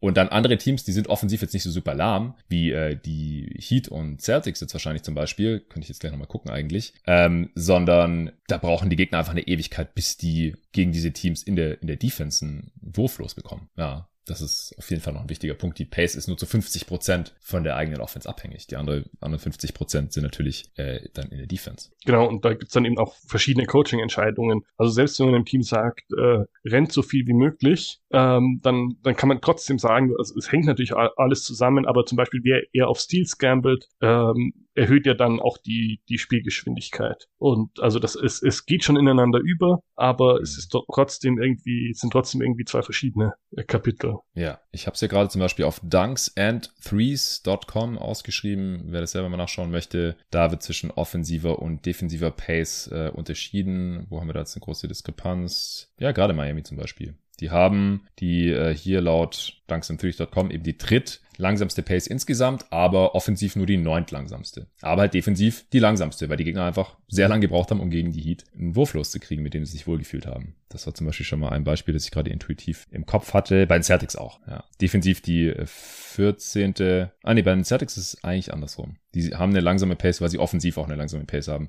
Macht aber auch wieder Sinn, wenn man die Spiele sieht von denen. Das ist äh, offensiv manchmal äh, ziemlich langwierig gewesen, bis die Celtics äh, wurflos geworden sind. Offensive Pace 25. Pace insgesamt 24. Ja, also kann man selber reinschauen. Das muss man auf jeden Fall ein bisschen differenzierter betrachten. Ein wichtiger Punkt hier noch bei der Pace, ja. Sollen wir zum nächsten Artikel kommen? Ja, gerne. Kommen wir äh, nochmal zu einer Sache, die du statistisch beleuchtet hast, und zwar Dreier und ihr Einfluss auf gute Offense. Ja, oder umgekehrt könnte man äh, fast schon fragen, da warst du dir damals noch nicht so ganz sicher. Äh, das fand ich auch eine, einen interessanten Gedankengang im November 2015. Sind die besten Teams offensiv so gut, weil sie viele Dreier nehmen, oder nehmen sie viele Dreier, weil sie ja die besten Offensivspieler haben? Ähm, und hast es dann halt auch versucht, da irgendwie Korrelation zu finden haben die besten Offensivteams auch die, die meisten guten oder sehr guten Dreier-Shooter. Du hast dann dazwischen 33-prozentigen Dreier-Shootern und 37-prozentigen Dreier-Shootern äh, differenziert und dann äh, natürlich auch zwischen der äh, Dreier-Rate. Ganz wichtig, das wurde ja auch ganz lang, Volumen wurde eine Zeit lang kriminell unterschätzt. Ich wurde immer nur auf die Quoten geschaut. Ah, 35 Prozent. Geht so. 38 Prozent. Voll der geile Shooter. Aber dass der eine nur zwei pro Spiel nimmt und der andere sieben oder sowas, das, das macht ja einen viel, viel größeren Unterschied, als ob der jetzt drei Prozent mehr oder weniger trifft, wenn er halt dreimal so oft von Downtown abdrückt, hat er einen viel, viel größeren Impact. Ähm, und hast halt geschaut, wie das halt auch mit den effizientesten Offenses der Liga zusammenpasst. Und das, was ich vorhin auch schon mal erwähnt hatte, was ich auch sehr interessant fand. Catch and Shoot, Dreier versus Pull-Up. Dreier, das hat man da vorher gar nicht unterscheiden können. Hat man einfach nur gesehen, ah, der Spieler der trifft 32,7% seiner Dreier, jetzt hier Jamal Crawford zum Beispiel. Kein so geiler Shooter. Aber Catch-and-Shoot-Dreier, wovon er auch mehr nimmt, 38%. Also sollte man auf keinen Fall frei stehen lassen auf Ball. Aber seine Pull-Up-Dreier, 25%. Das äh, kann man ihm quasi jederzeit anbieten, wenn er, wenn er aus dem Dribbling zum Dreier hochsteigt. Übertrieben, äh, jetzt mal ausgedrückt. Was fällt dir noch ein zu deinem Artikel von damals? Ja, also ich, ich fand es wirklich interessant. Ich glaube, das war da noch kein, keine ein, zwei Jahre alt wahrscheinlich, dass man wirklich sinnvoll auf diese Daten schauen konnte. Catch and Shoot gegen Pull-Up. und dass man auch einigermaßen so schon ein Gefühl davon hatte, sind mit den Daten überhaupt irgendwelche sinnvollen Sachen anzufangen. Weil es ist natürlich erstmal schwierig, wenn man zum ersten Mal da Zugriff bekommt, weiß man gar nicht genau, sind die wirklich, sind die wirklich richtig ähm, verzeichnet so. Also ich glaube, das mhm. gibt es bis ja, heute teilweise ja. Debatten von, von irgendwelchen ähm, Journalisten auf Twitter verfolgen, wenn jemand sagt, also nee, ich, ich habe mir die Daten von, ich weiß nicht, äh, bestimmten Playtype äh, bei, bei drei, vier Spielern angeschaut und das geht einfach nicht auf. Das, das funktioniert einfach nicht. Wenn man sich die, die konkreten Szenen anschaut, dann passt nicht das. Also ich glaube, da, da geht es dann irgendwie darum, um, um äh, also versuche ich mich jetzt so gerade zu erinnern an, an das Beispiel, was, was ich da irgendwann mal vor nicht allzu langer Zeit ge gelesen habe. Da ging es, glaube ich, darum, wie offen die Würfe waren. Ja. Und das dann irgendwie so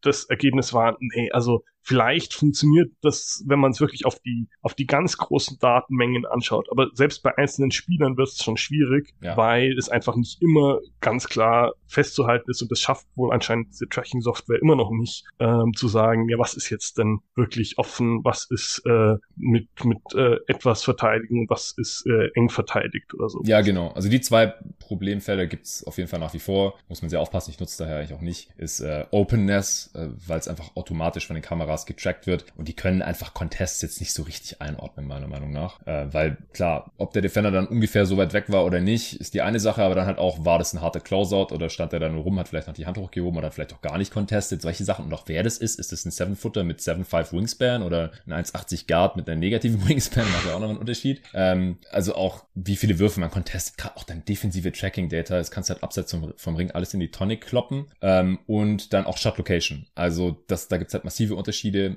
auch wie das getrackt wird in den verschiedenen Arenen. Äh, in Golden State zum Beispiel im Chase Center ist das ziemlich im Eimer oder in, in Washington ähm, bei, den, bei den Wizards. Äh, bei den einen wird, glaube ich, so gut wie nichts als Wurf am Ring überhaupt getrackt. Also da sind dann halt alles auf einmal Floater Range und wirklich nur die Dunks sind dann am, am Ring, aber alles, was halt noch so, keine Ahnung, innerhalb von einem halben Meter, null bis drei Fuß, was ja bei Basketball Reference immer, das ist ja eigentlich auch noch am Ring und das ist dann halt immer alles, rutscht da direkt in die Floater Range, ist auch Bullshit. Und bei den äh, Wizards äh, war es, glaube ich, auch so, ähm, dass da dann halt so aus, als hätten die voll die geile Rim Protection, weil die Gegner fast nichts am, am Ring bekommen und so. Also es muss man wirklich sehr, sehr aufpassen und zum Glück gibt es dann da die amerikanischen Kollegen, denen das immer relativ früh auffällt oder die irgendwelche Insights haben. Ähm, Gerade Seth Portman zum Beispiel, der hat da mal darauf hingewiesen, dass es mit den, bei den Wizards schon länger ein Problem war, wenn du halt mal im Analytics Department gearbeitet hast, beziehungsweise Seth Portman hat bei den Bucks ja angeführt, dann fallen dir solche Sachen natürlich auf, dass halt die Daten dann teilweise einfach nicht zu gebrauchen sind. Ähm, aber ich glaube, Catch and Shoot versus Pull-Up, das klappt ganz gut, weil da wird einfach nur geguckt, gab es davor einen Dribble oder nicht. Das, das kann man, können glaube ich auch die Kameras ganz gut erfassen. Und dann gibt's ja auch noch Tracking-Daten, die händisch erfasst werden und die Boxscores ja sowieso werden alle händisch erfasst. Ähm, da klappt's auch ganz gut. Dann äh, wiederum Fast Break Points zum Beispiel. Da wird einfach nur geschaut, wie viele Sekunden waren da schon von der Uhr runter getickt. Ähm, dann gibt's aber Transition-Punkte, da wird das dann, glaube ich, händisch erfasst. War das jetzt noch in, in Transition, war die Defense schon gesettet oder nicht? Also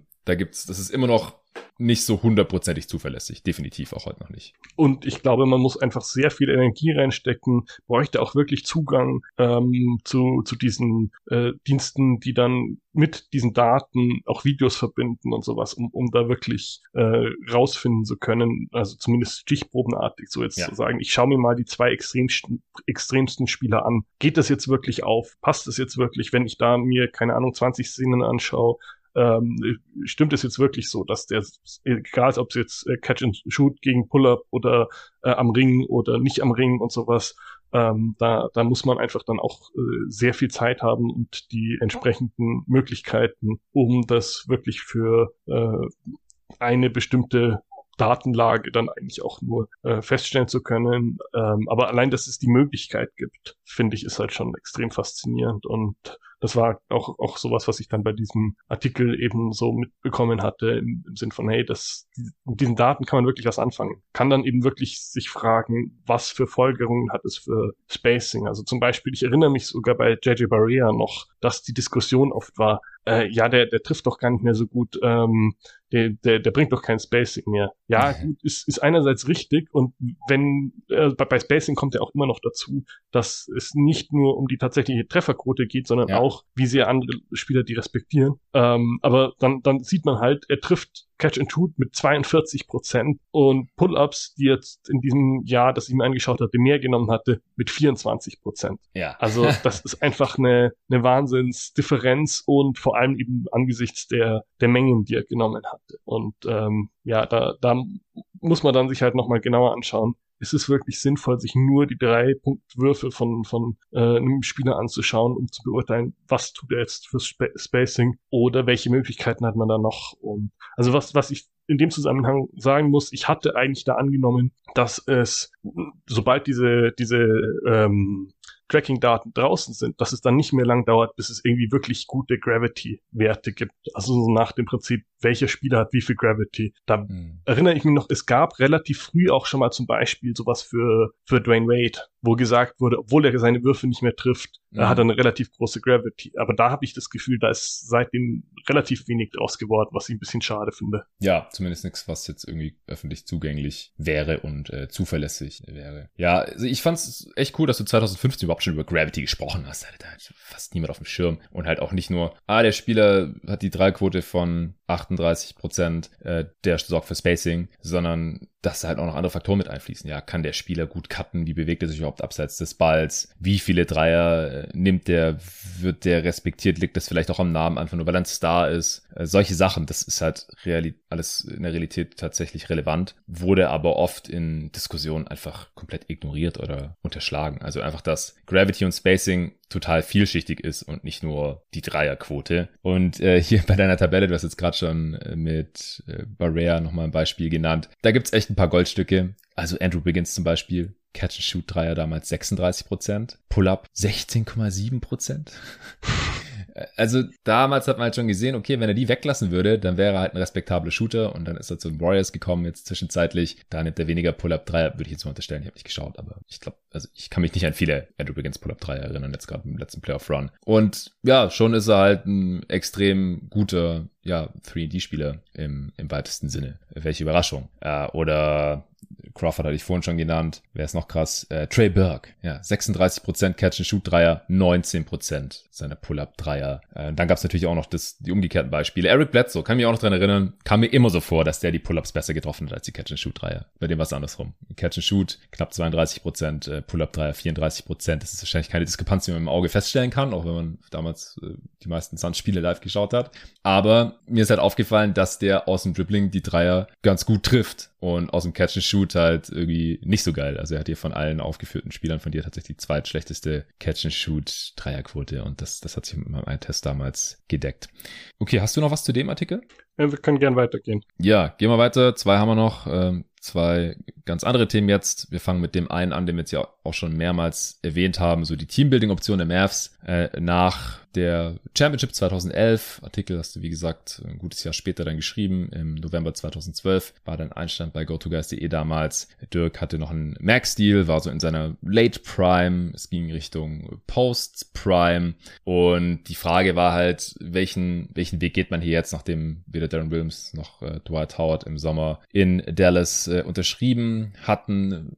Nimmt man die Flexibilität, um halt irgendwelche, weiterhin irgendwelche Star Free Agents nach Dallas zu locken. Ähm, man hatte sich ja schon gegen das Zusammenhalten des Championship Teams 2011 entschieden. Chandler war gegangen, Jason Kidd war gegangen, Jason Terry war weg und so weiter. Äh, und du hast halt damals die verschiedenen Optionen da äh, beleuchtet. Was sollte man tun? Wie siehst du das jetzt zehn Jahre später, wie sich dann auch entwickelt hat? was du damals geschrieben hast. Also was, was ich zurückblickend sehr interessant fand, ähm, wie wenig Zeit ich Nowitzki quasi noch gegeben hatte. Also meine ja. Vermutung war da so ein bisschen, ja, der bleibt jetzt vielleicht noch, spielt jetzt vielleicht noch so drei, vier, fünf Jahre. Und es waren ja dann doch, wie viel müsste es noch gewesen sein? Sieben, Sieben acht, sowas? Ja, genau. Äh, ein Jahr mit Luca gespielt, oder? Also sechs Jahre später, 2018 kam ja Luca. Genau, Draft. ja. Und dann eine Saison noch, also sieben Jahre später dann Dirks Retirement und jetzt äh, sind wir zehn Jahre später.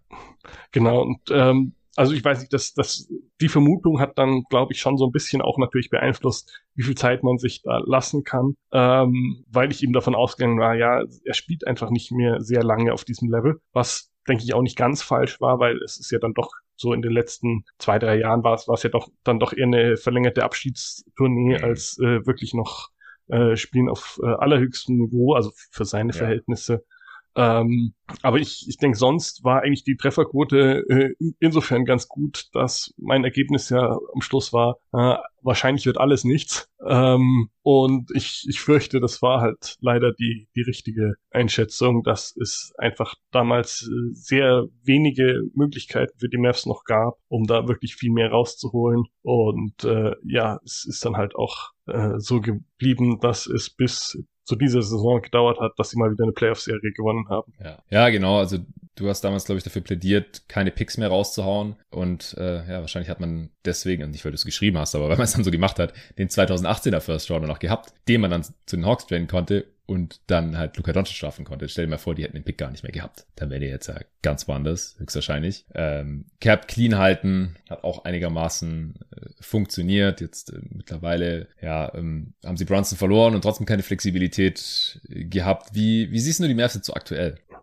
Also ich finde die äh, abgelaufenen Offseason extrem schwer einzuschätzen, weil ich eigentlich schon den Eindruck hatte, dass sie die größte Schwäche zumindest adressiert haben mit Christian Wood, dass sie da einen Big, der ein bisschen mehr kann als jetzt, äh, also im Prinzip wird er die Minuten von Powell äh, und, und Davis Bertans zum Beispiel übernehmen. Und mhm. das sage ich mal, würde ich doch für ein recht deutliches Upgrade halten. Aber was eben jetzt noch stärker wieder so ist, wie, wie man es vielleicht vor eineinhalb Jahren oder sowas gedacht hätte, dem Team fällt massiv an, einfach an Talent, weil es kaum jemand gibt, wo man sagen würde, hm, vielleicht ist es doch ein auch nur ein Top 50 Spieler wahrscheinlich. Ja. Also ich, ich wüsste jetzt nicht, keine Ahnung, mit sehr viel Optimismus kann man es vielleicht Dinwiddie oder Wood zutrauen, aber dann wären wir, glaube ich, wieder bei Bias. Ähm, weil da, dann braucht man schon eine sehr Mavs blaue Brille, um, um das für wahrscheinlich zu halten. Also klar, kann, kann immer passieren, ähm, aber Genau, das Ich glaube eher nicht. Also die Talentdichte ist gerade so hoch. Ich sammle ja gerade auch die Top 30 Listen ein. Äh, ich werde meine selber jetzt auch bald erstellen. Aber ich weiß halt aus Erfahrung, dass man mindestens zehn Spieler hat, wo man so intuitiv eigentlich gedacht hätte, Top 30 Spieler. Ah, dann ist man halt schon bei 40. Und dann gibt's ja nur noch zehn Spots für die Top 50 und da sind kein Wood und den Midi drin. Das glaube ja, ich. Ja, also wenn man jetzt wirklich eine Top 50 Liste macht, ist nochmal was anderes, aber wenn man halt so sagt, ja, ungefähr Top 50, da ist, ist ja dann die Leistungsdichte auch wirklich hoch. Ja, also ja. ich sag mal, der Unterschied zwischen äh, der Unterschied zwischen ähm, 1 und 3 und 10 ist schon, würde ich sagen, doch mittlerweile doch, doch nicht unerheblich, aber mhm. jetzt irgendwie so zwischen, keine Ahnung, 60 und 90, ja. da ist es einfach extrem schwer zu sagen, wer ist jetzt besser, weil alle haben halt dann irgendwie ihre Schwächen und ihre Stärken und sowas, aber. Ist dann brutal fit abhängig. Und da würde ich aber halt sagen, dass halt ein Spieler wie Brunson für die meisten enorm hohen Wert hatte, einfach weil man Entlastung für Luca braucht im Playmaking. Und das, da gibt es halt nur noch Dinwiddie. Niemand ja. mehr sonst also das finde ich an der Offseason so extrem komisch, dass sie ähm, jetzt eben ähm, Dragic nicht geholt hatten, nachdem ja eigentlich äh, er und Luca schon so klangen, als wäre das quasi fix. Ähm, Hast du mitbekommen, was er gesagt hat, was der Grund war, warum er keinen Bock auf die Mavs hatte? Ja, ja, er hatte dann irgendwann danach gesagt, sie hätten ihm nur eine zu kleine Rolle angeboten. Ja. Aber das hat für mich einfach null Sinn ergeben. Ja, was für ein Schwachsinn. Wer soll denn sonst diese Rolle übernehmen? Äh, warum, genau. warum sagen die denn zu ihm, dass er nur, was ich, kann, jedes dritte Spiel spielen wird oder so? Hä? In der Regular Season hätte er doch jedes Spiel seine Minuten gesehen. Also hat, hat für mich auch überhaupt keinen keinen Sinn ergeben. Deswegen war die ganze Story einfach für mich noch mehr ein Rätsel, was da jetzt äh, los war. Also dass, dass sie auch dann die, ähm, die Tax-Mid-Level auch noch auf McGee verbrannt haben, ähm, obwohl zu dem Zeitpunkt ja eigentlich schon absehbar war, dass, dass Brunson weggeht. Wobei dann irgendwie habe ich, hab ich auch noch Zeug gelesen, dass sie McGee die angeblich schon vor Monaten versprochen hätten oder ja, so ein ja. Kram. Also es ist einfach alles extrem komisch gelaufen und die Tatsache, dass es jetzt einfach eigentlich zwei Playmaker im ganzen Kader gibt, die irgendwie rotationsfähig sind, lassen mich einerseits sehr skeptisch sein, aber andererseits denke ich mir auch, ja, das, ich, ich denke schon, dass es halbwegs aufzufangen ist, der Verlust von Brunson, wenn wirklich alle fit sind. Hm. Ja, Tim Hardaway Jr. kommt da zurück, aber ist halt ein ganz anderer Spielertyp, sehr ein äh, Shooter-Scorer, Play-Finisher dann als jetzt jemand, der was für andere Leute kreiert oder so viel für sich selbst kreiert, wie auch ein Jalen Brunson das konnte. Ja, und die, die Big-Situation, sie haben jetzt halt viele Bigs eigentlich. Also sie haben ja auch immer noch Paul. Eigentlich sollte ja Kleber also spätestens in den Playoffs mehr Minuten auf der 5 sehen. Äh, aber ja, man hat es halt noch Wood und McGee, dem man dann auch zu einem Überfluss anscheinend noch einen Starting Five Spot versprochen hat oder so. Ich meine, der kann, glaube ich, nicht viel mehr als 20 Minuten spielen, wegen seines Asthmas. Aber bei Wood, ich glaube, das ist halt auch kein so pflegeleichter Dude. Der will wahrscheinlich auch seine, seine Rolle haben und, und seine Würfe und so. Und dann muss man die irgendwie zusammenspielen lassen. Ja, und auch allein schon, dass man McGee, wann auch immer dieses Promise gegeben hat, muss ja gewesen sein, bevor man den Wood Trade machen konnte. Und der war ja schon vor Start der Free Agency. Also das ist halt auch mal wieder, klingt echt leider nach Missmanagement alles. Und auch mit Brunson, dass man das alles falsch eingeschätzt hat, ihn falsch eingeschätzt hat, ihm nicht sein Deal gegeben hat, als er noch viel billiger zu haben gewesen wäre. Dann hat man sich mit ihm schon verschissen. Und also wir haben ja auch in der Mock Free Agency, in der Mock Off-Season ist er auch im Endeffekt nach New York gegangen. Da kam dann noch von ein paar Mavs-Fans halt so ein bisschen Gegenwind, so Hill, voll unrealistisch. Der, der bleibt bestimmt in Dallas. Äh, ich dachte, ja, ich glaube halt eigentlich nicht, wenn er da mehr Geld bekommt und sein Vater da ist und ähm, der, der Vater von seinem Agent ist der GM oder, oder Vice President, ich weiß gerade nicht mehr. Ähm, der, der entscheidet halt. Der entscheidet halt, der Entscheider ist, ist der Vater von Jalen Brunsons Agent und solche Sachen. Es, es war halt relativ absehbar leider, wenn die Mavs ihn nicht mindestens dasselbe bieten, dass er weg ist. So. Und das, und ja. Ist, ist, ist Leon Rose nicht irgendwie auch sein Taufpate oder sowas? Auch, ja, ich glaube, also genau, das kommt auch dazu. Das war ja schon, Leon Rose war ja schon der Agent von Rick Brunson und der Sohn von Leon Rose ist jetzt der Agent von Jalen Brunson und Rick Brunson ist Assistant Coach bei den Knicks, wo Leon Rose der, der Entscheider ist und sowas. Und dann kriegt er auch noch mehr Geld. Also, ja, hätten die Mavs ihm halt in Anführungsstrichen einfach äh, den Dorian Finney-Smith Vertrag gegeben, als er den wollte. Dann ja, wobei alles nicht gehabt. Oder, oder einfach restrict, zum Restricted Free Agent gemacht. Ja, da hätten sie wenigstens irgendwie matchen können und dann seinen Trade erzwingen, was sie ja auch nicht gemacht haben, wenn sie diese Trade Exception rausgeholt hätten oder sowas. Aber also da bin ich mir eben auch nicht mehr so ganz sicher, da, da war ich mir dann auch nicht mehr sicher, ob ich, ob ich das einfach nicht mitbekommen habe. Aber soweit ich weiß, das mit der Restricted Free Agency, das haben sie quasi schon vor vier Jahren versaut, ja. weil sie das letzte Jahr nicht als Team Option formuliert hatten im Vertrag, sondern ja. nur als nicht garantiert. Ja, ja, genau, das war, das haben sie damals nach der Draft schon. Genau, verkackt. ja, okay. Die meisten anderen Teams kriegen das ja irgendwie hin, hat man jetzt auch gesehen mit, mit Lou Dort und Jay Sean Tate und die halt alle dann äh, restricted gewesen wären. Dann äh, hat man ihnen jetzt vorzeitige Verlängerung gegeben. Das ist ja oft so bei, das ist eigentlich eher der klassische Second Round Contract. Ja, ja. Naja. Okay, Hast du noch was zu den Mavs? Ansonsten kommen wir noch kurz zu Sport und Politik. Machen wir das doch, genau. Ja, sehr gerne. Also du hast damals den Besuch von Dennis Rodman, äh, Ex-NBA-Spieler. Ich glaube, das kennt ihn jeder, muss nichts zu sagen. Ein bisschen, bisschen durchgeknallt, der Dude. Bei äh, Kim Jong-un, der irgendwie großer Bulls und NBA und, und Rodman ist und der irgendwie eingeladen hat äh, nach Nordkorea und Rodman ist dann dahin und hat sich da ein bisschen zum ja, Diplomaten aufgespielt, beziehungsweise wurde dann dafür halt irgendwie kritisiert, hey, warum chillst du mit einem Diktator? Äh, und dann hat er gesagt, ja, ich mag alle Menschen und ich wollte das niemanden irgendwie äh, ausschließen, ich bin einfach hin und ja, das äh, hast du dann zum Anlass genommen, mal ein bisschen anzugucken, hast du noch anderen Sportarten Beispiele genommen der, der internationalen äh, Politik und dass das halt meistens nicht so klappt, irgendwie Sport und Politik zu trennen trennen, was äh, zumindest oft der ausgegebene Anspruch ist. Ich finde es interessant, weil seither ja auch international natürlich äh, Sport und Politik äh, oft nicht trennbar sind. Aktuell haben wir den Fall von Britney Griner, die immer noch in Russland inhaftiert ist und ähm, ja, der irgendwie eine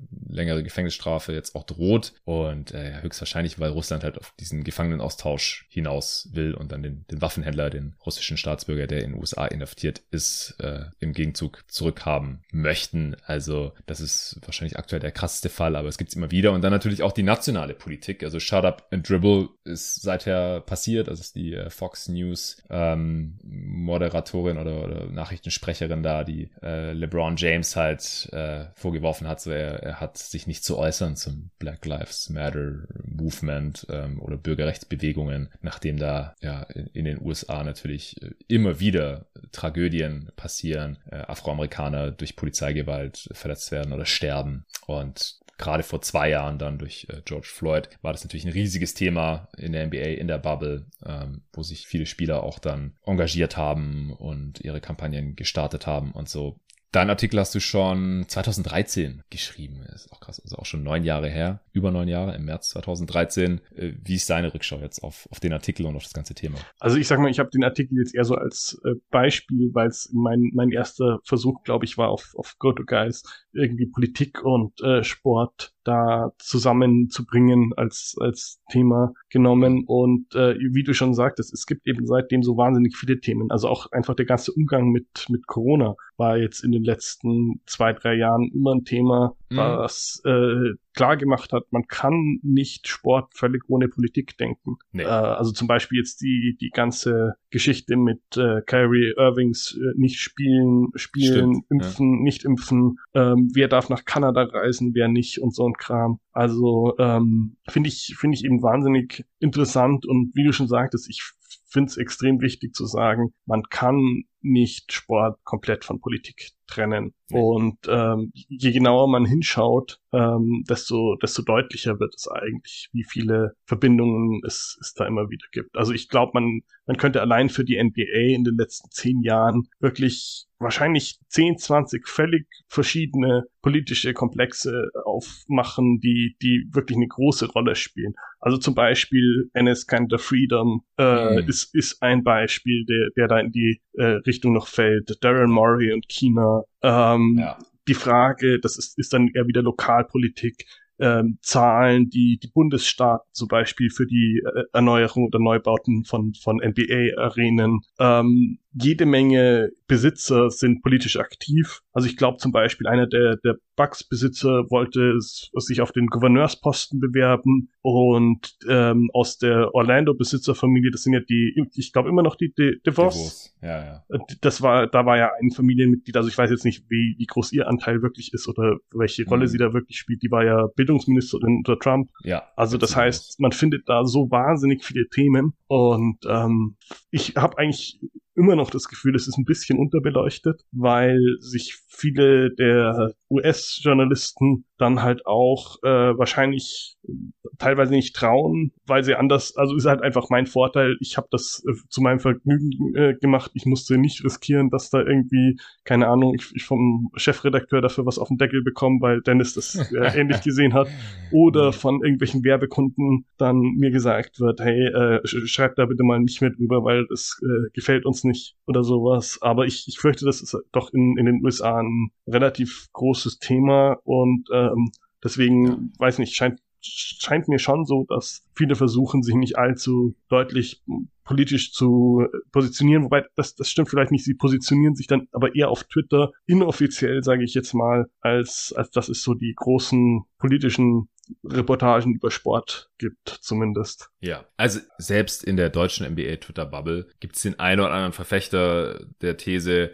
ja, lass doch mal die Politik aus dem Sport. Aber dann halt auch bei Themen, wo ich sage, ey, hier geht's um, um Menschenrechte. Das kannst du Politik nennen, das gehört irgendwie zur Politik, aber es geht halt um Menschen. So, das, das, das kannst du doch nicht irgendwie vom Sport trennen oder das, das kannst du von gar nichts trennen, wenn es um, um die ganz grundsätzlichen Rechte von, von Menschen geht. Und das ist dann auch viel wichtiger, als dass man sich jetzt in Ruhe über Basketball unterhalten kann oder in Ruhe hier diesen äh, Sport genießen kann und sich davon unterhalten lassen kann. Also da muss man dann auch einfach Prioritäten setzen. Sowohl die Sportler als auch Leute, die drüber schreiben oder drüber sprechen, so wie ich. Also ich bin auch ganz froh, dass ich komplett unabhängig bin, dass ich mein eigenes Chef bin und mir davon niemanden Mund verbieten lassen kann und das auch bisher noch nie für Sponsoren oder irgendwas kam. Aber wenn, dann ich halt auch sagen, sorry, also ich sage lieber, was ich will und dann bin ich ja nicht mehr von euch gesponsert. Also das ist auf jeden Fall ein Thema, das aktueller denn je ist, gerade in den USA mit der sehr schwierigen politischen Landschaft, die auch immer bipolarer wird einfach, äh, extrem rechts oder relativ weit links, äh, zumindest für amerikanische Verhältnisse und die NBA und alle, die drüber schreiben und auch die allermeisten Spieler, die sind ja dann halt auch ähm, natürlich eher im äh, linkeren Lager zu verorten. Dann wird natürlich auch manchmal diese Fake-Wokeness äh, vorgeworfen. Ja, aber Nike lässt doch auch in China fertigen oder was weiß ich, man hat ganz viel Business mit China und China ist einer der wichtigsten Partner slash Kunden der NBA und dann gibt's ja diese Uiguren-Camps und so, da sagt auch keiner was gegen, außer Ennis Cantor. Ja, alles super schwierig, natürlich, äh, gar keine Frage. Ähm, aber ich finde es halt wichtig, dass drüber gesprochen wird und dass es auch kritisch thematisiert wird überhaupt. Und das, das könnte aus meiner Sicht auch noch öfter passieren. Ich halte mich da oft zurück, weil ich oft dann nicht tief genug drin bin im Thema oder nicht genug drüber weiß. Und ich halte halt im Abstand davon, über Sachen zu sprechen, von denen ich nicht genug Ahnung habe, jetzt auch aus journalistischer äh, Perspektive. Aber nichtsdestotrotz, also ich fand's cool, dass du damals ähm, das mal so ein bisschen, bisschen auch eingeordnet hast. Und äh, gibt einfach Themen, die man da nicht, nicht totschweigen darf. Auch über Miles Bridges wird mir zu wenig berichtet. Klar, es gibt noch zu wenig ähm, jetzt wirklich rechtskräftige oder handfeste Sachen, aber es ist aus meiner Sicht halt auch so eindeutig. Also der, der Typ ist einfach aus dem NBA-Diskurs komplett verschwunden und gleichzeitig ist es halt so ein krasser Verlust auch für die Charlotte Hornets jetzt. Sie haben so mit ihrem besten Spieler einfach verloren und keine Rede drüber gefühlt. Also ist schon, ist schon heftig, was da teilweise immer noch abgeht. Wobei, da muss ich dann schon sagen, ich finde es halt auch berechtigt zu sagen, bei bestimmten Themen, ähm, da kenne ich mich nicht dazu aus, dazu ja. kann ich nicht sinnvoll was schreiben. Und äh, deswegen fand ich es auch gut, dass wir bei GoToGuys dann von verschiedenen anderen Leuten auch noch Artikel zu, zu politischen Themen hatten. Ich glaube, äh, Jan Karon hatte zum Beispiel mal über schwule NBA-Spieler Ganz früh schon. Das gespielt, war einer der äh, ersten Artikel auf GoToGuys. 2011, glaube ich. Vielleicht sogar 2010. Ja, genau. Das war, als Collins sich geoutet hat, glaube ich. Genau, also das, da, da finde ich, war, war das Portal halt auch einfach ein äh, guter Rahmen dazu und ja. da hat man dann halt vielleicht auch noch, noch besser irgendwie die äh, Möglichkeit gehabt, das sozusagen über die Leute, die sich mit dem Thema beschäftigen möchten oder beschäftigt haben, äh, zu verteilen, ist, ist dann natürlich ein großer Vorteil, wenn man da irgendwie, weiß nicht, wie, wie viel waren wir so im Mittel, vielleicht so knapp zehn und äh, teilweise auch, auch einiges 5, drüber. 15, ähm, ja. Also also ja auch noch BBL, Euro, League und viele Draft-Dudes hatten man es vielleicht auch mal so 20, aber ja, im, im Schnitt vielleicht so 10, 12, würde ich sagen. Ja. Genau, und dann, dann hat, hat man da natürlich den Vorteil zu sagen, hey, mit dem Thema habe ich mich auseinandergesetzt, darüber möchte ich, möchte ich mehr schreiben, auch wenn es jetzt vielleicht nicht direkt basketballspezifisch ist. Aber ich würde mir zum Beispiel halt auch, auch nicht zutrauen, äh, jetzt, äh, oder hätte es mir auch zu, zu keinem Zeitpunkt, wo ich die NBA beobachtet habe, jetzt wirklich diese lokalpolitischen Sachen, zum Beispiel was ähm, die Arena-Finanzierung, was ja also mhm. erstmal ein lokalpolitisches Thema ist, was aber natürlich eine viel größere Rolle dafür spielt, so im, im Maßstab, wie viel staatliche Finanzierung oder Subventionen einfach äh, braucht ein Sport, der äh, ja quasi Geld druckt seit Jahrzehnten. Und ja. also da, da finde ich, ist es halt auch auf die Entfernung schwierig. Ähm, aber in die Richtung habe ich ein paar, also so ein paar Mal zufällig wirklich extrem gut gemachte, so lokalpolitische äh, Beiträge von irgendwie, keine Ahnung, kennt man dann ja, wird, wird ja immer mal wieder irgendwie verlinkt. Mittlerweile sind leider viele wegen der, der DSGVO nicht mehr zugänglich. Sieht man dann irgendwie äh, Lokalblatt aus, äh, keine Ahnung, sagen wir mal ein Vorort von Memphis oder dann, dann wahrscheinlich mittlerweile doch eher Memphis selbst, äh, weil so viele kleinere Zeitungen gibt's auch in den USA nicht mehr. ja. Aber dass das dann halt irgendjemand, den man sonst nicht kennt, dann wirklich eine tiefgehende Reportage dazu, was ist jetzt da der Stand der Dinge, wer muss umziehen, weil da jetzt irgendwo in die Landschaft eine neue Arena äh, gesetzt werden soll und sowas. Also da, da ist, finde ich, sehr wichtig, dass, dass da mehr dazu passiert, also zu allen diesen politischen Themen. Und genau, deswegen dachte ich, weil wäre es auch interessant, nochmal das Ganze anzusprechen. Und weil du meintest, du, du äh, willst dich nicht so, so viel äußern, aber ich fand zum Beispiel auch sehr gut, wie du so zu, zu äh, höchsten Corona-Zeiten ähm, öfter mal dich dazu geäußert hast. Ähm, da dachte ich auch, ja, das, da, da stimme ich voll und ganz zu und ähm, finde ich wichtig, da für die NBA auch mal zu sagen, äh, wie sieht man jetzt die Sache und nicht bloß irgendwie als äh, bei dem Thema ja zwangsläufig nicht unbeteiligter Beobachter sich, sich raushalten zu wollen. Ja, genau, das, das habe ich dann auch gemacht, ähm, auch mit dem Arne zusammen, teilweise, weil wir jetzt in dem Zeitpunkt halt auch relativ tief drin waren und das dann auch auf die NBA wieder äh, bezogen haben und Belegungen angestellt haben, so